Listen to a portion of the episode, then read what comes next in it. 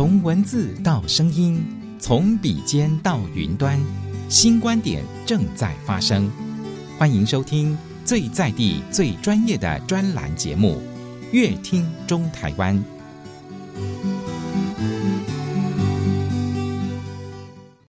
大家好，欢迎收听今天的节目。节目当中，我们来了一位呢贵宾，这位贵宾就是台中市第五区居托服务中心的陈秀敏陈督导。督导好，大家好。是我们今天要跟督导聊聊的主题就是居家托育好处多多。嗯，那要如何增加保亲沟通跟合作呢？这其中有很多的美感哦。首先呢，我们先请问一下督导，嗯，就像像我们的宝贝送托托婴中心跟居家托育服务这两者有什么差别呢？嗯，是好，那个像居家托育托育的话，哈，其实就是有一个居家托育人员或者两个居家托育人员，哈，在家里哈帮家长托育。好，那托育中心的话，就是一个机构的收托方式。好，那呃，居托人员哈，他在家里收托孩子，哈，其实主要就是可以带给孩子像家的感觉。对，那家的感觉就是孩子在这个。呃，生活圈里面是放松的，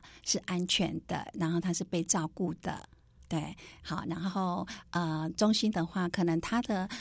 呃，托育中心的话，相对它的托育环境哈，其实设备是比较充足的，是。但是大家想，也是托育比比较高，然后孩子比较会有社会化的机会，然后呃，孩子也比较可以有一些规范的养成，好，然后自理能力的养成，好，在中心是比较呃比较可以获得的，是。哦，了解。但很多人说哈，其实将小朋友送托居家托育的话哦，其实好处很多，优势很多，对。嗯，对，请帮我们说。是，对，呃，居家托育人员哈，其实他呃有一点，他的角色有一点像呃替代的母亲一样哈，就说像母亲一样的爱孩子，好，所以孩子在居家。呃，收托哈的状况会有一点像啊、呃，就是生长在自己的家里一样哈，所以啊，妈、妈用妈妈的心态去照顾孩子哈，那个孩子会有一点，就是那个安全的依附感是容易建立的哈。然后呃，托育人员现在平均的收托人数大概是一比三哈，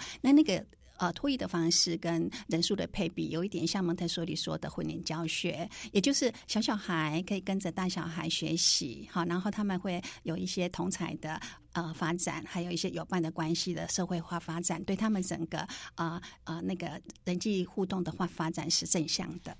对，像你刚刚说的混龄哦，应该说哦，保保保姆家如果有自己的小孩，比较大一点的小孩，其实也是混龄喽。哦，对啊，所谓的混龄就是孩子有大有小，那大小就是可能是两岁以上、两岁以下都有。好，对，所以还大部分的保姆他收托的人，呃，年龄层大概会在四岁以前嘛，哈，所以呃，如果呃有大有小的话，哈，其实那个小的会跟着大的哈一起做学习，哈，然后其实他们会有一些像呃类似像现在独生子女很多嘛，哈，那如果是这样的状态，就比较可以让孩子去感受到说有手足的发展。哦，了解。是。那另外就是说呢，进行这个访视哦，嗯，这到底为什么要不定期的来进行？访视呢是我们的访视有分新收托的访视，然后例行访视跟加强访视哈。那新收托的访视，也就是说哈，在保姆收托孩子一个月以内，我们会到呃保姆的家里去做访视。那访视主要的目的是要看看好新收托的孩子他的适应状况。好，还有保姆的照护情形跟他的照护技巧是不是足以好来应付照顾这样的孩子？因为孩子的面向也很多元，气质也都不同。哈，那保姆对这个新收托的孩子，哈，那照顾方式是不是呃，足供提供一个安全的照顾方式啊？或者是呃，可以提升发展的？嘿，对，我们会去协助这个部分。对，哦、嘿，当例行访视的话，就是说，当这个孩子收托的呃，就是很平稳的时候啊，哈，那目前。啊、呃，新新的保姆，我们一年会去访视四次哈。那一年以后稳定的收托的孩子的保姆，我们会一年去两次。好，那主要的作用也是要去看看孩子的发展，好，是不是啊、有照着他发展的里程碑进行。那如果没有的话，我们会帮他做资源连结，或者是说做一些啊、呃，针对托育人员的照护照护技巧的辅导。好，然后会去看看这个孩子需的需求。那另外一样会呃去检核他们的环境的安全。对，还有呃教保活动的那个提供之类的，嘿，那主要主要是要真人保姆，让保姆能够更呃有方法的，或者是提供孩子个别需求的一个教养方式。那如果访视过程当中觉得哎有一些可以更好哈，或者是有一些缺失可以呃改善的话，嗯、那这样子你们的。拉拉近第二次的访视时间嘛，因为现在已经有条列是说啊，哪些需要改进的话，对，那是不是下一次会列为下次追踪？哦，追踪，对，就是我们本次访视哈，然后会给他辅导建议嘛哈，嗯、那建议完以后，我们会列列在下一次追踪，也就是说，我下一次来看的时候，我要看看，哎，我上一次给你的建议，你是不是都做到了？那做到的程度是什么？好，那在这个两个两次的访视当中，我们可能会看需求。会辅以电访，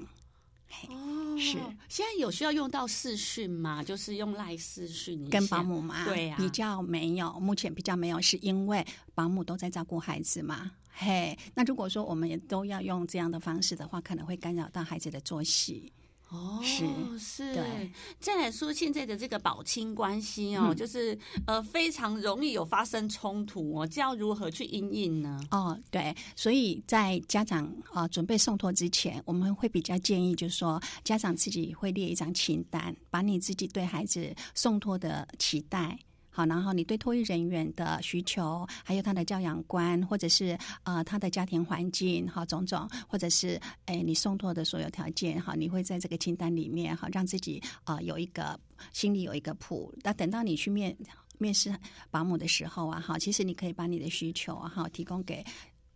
保姆知道，因为呃托育人员他其实本身自己也有自己的家庭时间的分配，好，那不见得他你的。需求他都可以完完全满足，好，那如果没有的话，那你可以再往下去再另外寻找，嗯，否则你如果勉强哈两个呃收托送托的话，哈，我觉得到后来会形成一个呃保亲会产生渐渐的有产生一些教养观念也好，那个条件的需求也好，或者是说呃。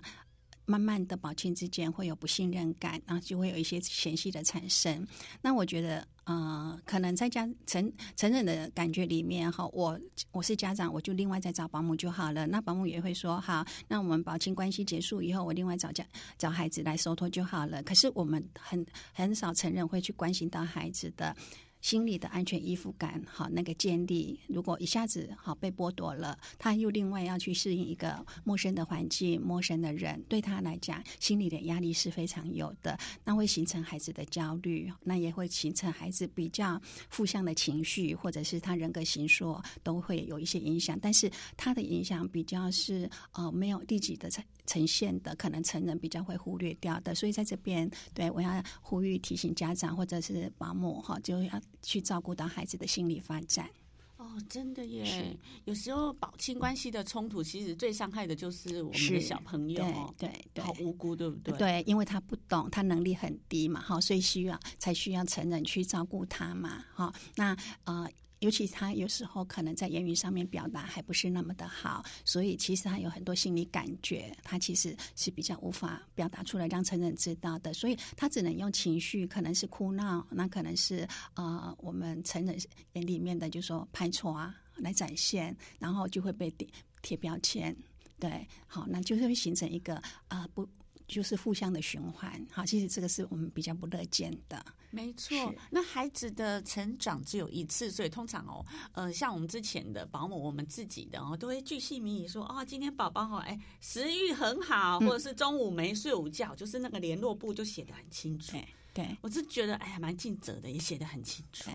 那你可以更知道说，哇，小朋友他有进步什么了之类的。对，所以我们都会鼓励哈啊，也也真的有责成保姆啊，哈，他要去写，每天要书写宝宝日志，还要帮孩子做成长档案。好，那宝宝日志每天哈，其实它的功功用有很多，就是说啊，例如说在家长端哈，他可以透过宝宝日志去了解孩子在。啊，保姆家每天的作息，还有他获得的教保活动是哪一些？那或或者是保姆有没有一些特殊记事的事项，会让他让家长知道。好，然后这个可以做一个托育交接的持续执行。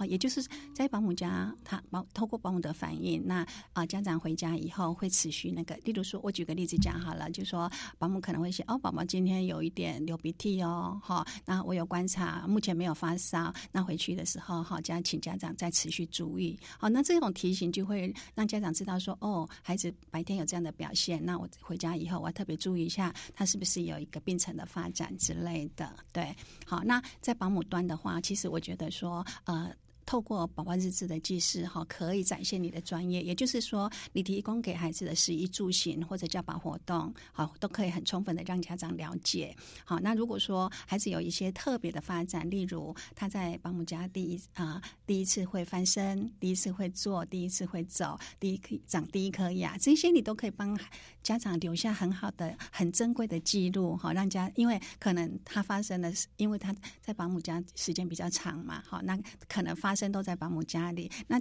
如果托育人员，你可以帮家长把这一些特别的发展记录下来，其实对家长来讲是一个很珍贵的记录。对，真的，因为它发生的时点刚好我们在上班，没有办法记录到这珍贵的一时刻。对，是。对。哇，那另外我刚嗯呃也有跟督导的。有聊到说，其实保姆哦带很多小朋友都有情感的。当他们毕业以后呢，他们要呃离开身边的时候，那种情感的纠结会会有的。好，那呃有的比较严重的保姆，其实同还是还甚至于会掉眼泪。好，那我们也都只能支持他了哈，因为那个东西情感的不那个嗯调节哈，还是都要看。靠个人，然后所以我们也会强化他说，孩子就是他是往另外一个里程碑去进行，我们要祝福他哈，然后我们要把你现在很很伤感的情绪啊哈转移到照顾下一个孩子，好，那所有的孩子都在你这么有爱的照顾下哈，他们都会很开心的、很正常的、健康的成长。其实你就功德无量啊，还所以那个情绪确实真的会有，但是。就只能支持他啊，但是靠自己调节。是，嗯、那另外讲到说，那个我们托育中心哦，其实没有像这个居家哦，呃，应该说居家没有像托育中心这种设备，比如说教具啦，或者是什么溜滑梯呀、啊，或是很多很多比较硬体的这一部分。对，对那该怎么补足呢我们保姆该怎么补？是好，因为居家哈，毕竟不像啊。呃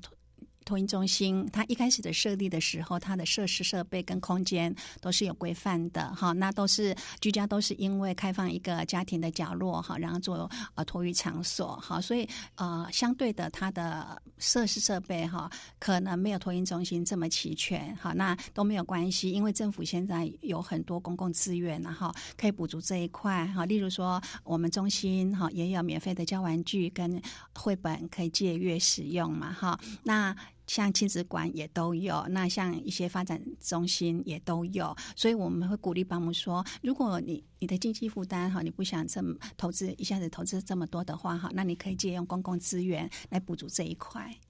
哦，这些都是免费的借，是都是免借阅，像绘本也是，是绘本跟教玩具都是免费的借阅跟使用的。哇，对，那这样资源很棒哎，可以互相分享。也就是说哈，哎，这这个玩具玩完了以后，再玩下一次的玩具，对，不会重复性很高。是，对，而且哈，呃，像我们在买的。教玩具都是属于比较安全跟专业的，对孩子的发展都是有促进效用的，都是有安全玩具一定一定要一定要。哦，所以你们已经帮我们先把关了，是，所以我们借回来的东西就是相对就比外面自己去买的可能安全，安全，而且是对孩子的发展提升是有注意的。哇，是。那最后还有一分钟，来督导再帮我们做整体的补充，嗯，做一个结论也可以。是，嗯、呃。现在的家长哈，其实因为就业的需要嘛哈，所以啊送托一定是必然的哈。然后我觉得居家托育啊哈，对家长的送托选择是一个不错的选择，因为他可以像让孩子哈在呃生命的前三年哈啊有一个很爱他好的人。跟给他一个很友善的接纳环境，还有可以促进他发展的环境，好，让孩子健康安全的长大。我觉得啊、居家托育服务哈，其实是一个不错的选择。那我们也承诺愿意说啊，付更多的心力哈啊，来协助孩子哈，然后协助托育人员哈，然后我们一起努力来提供一个更好的啊教保的环境跟照护环境，好让我们的孩子都可以健康，然后快乐的长大，然后变成我们将来哈啊社会上有用的人才。是讲的好棒哦！谢谢，再次谢谢我们台中市第五区居托服务中心的陈秀敏秀敏督导，谢谢谢谢大家。以上的专访内容是台中市政府社会局广告。以上专栏节目《乐听中台湾》由正声广播公司台中台与台湾导报跨媒体共同企划制作，谢谢收听。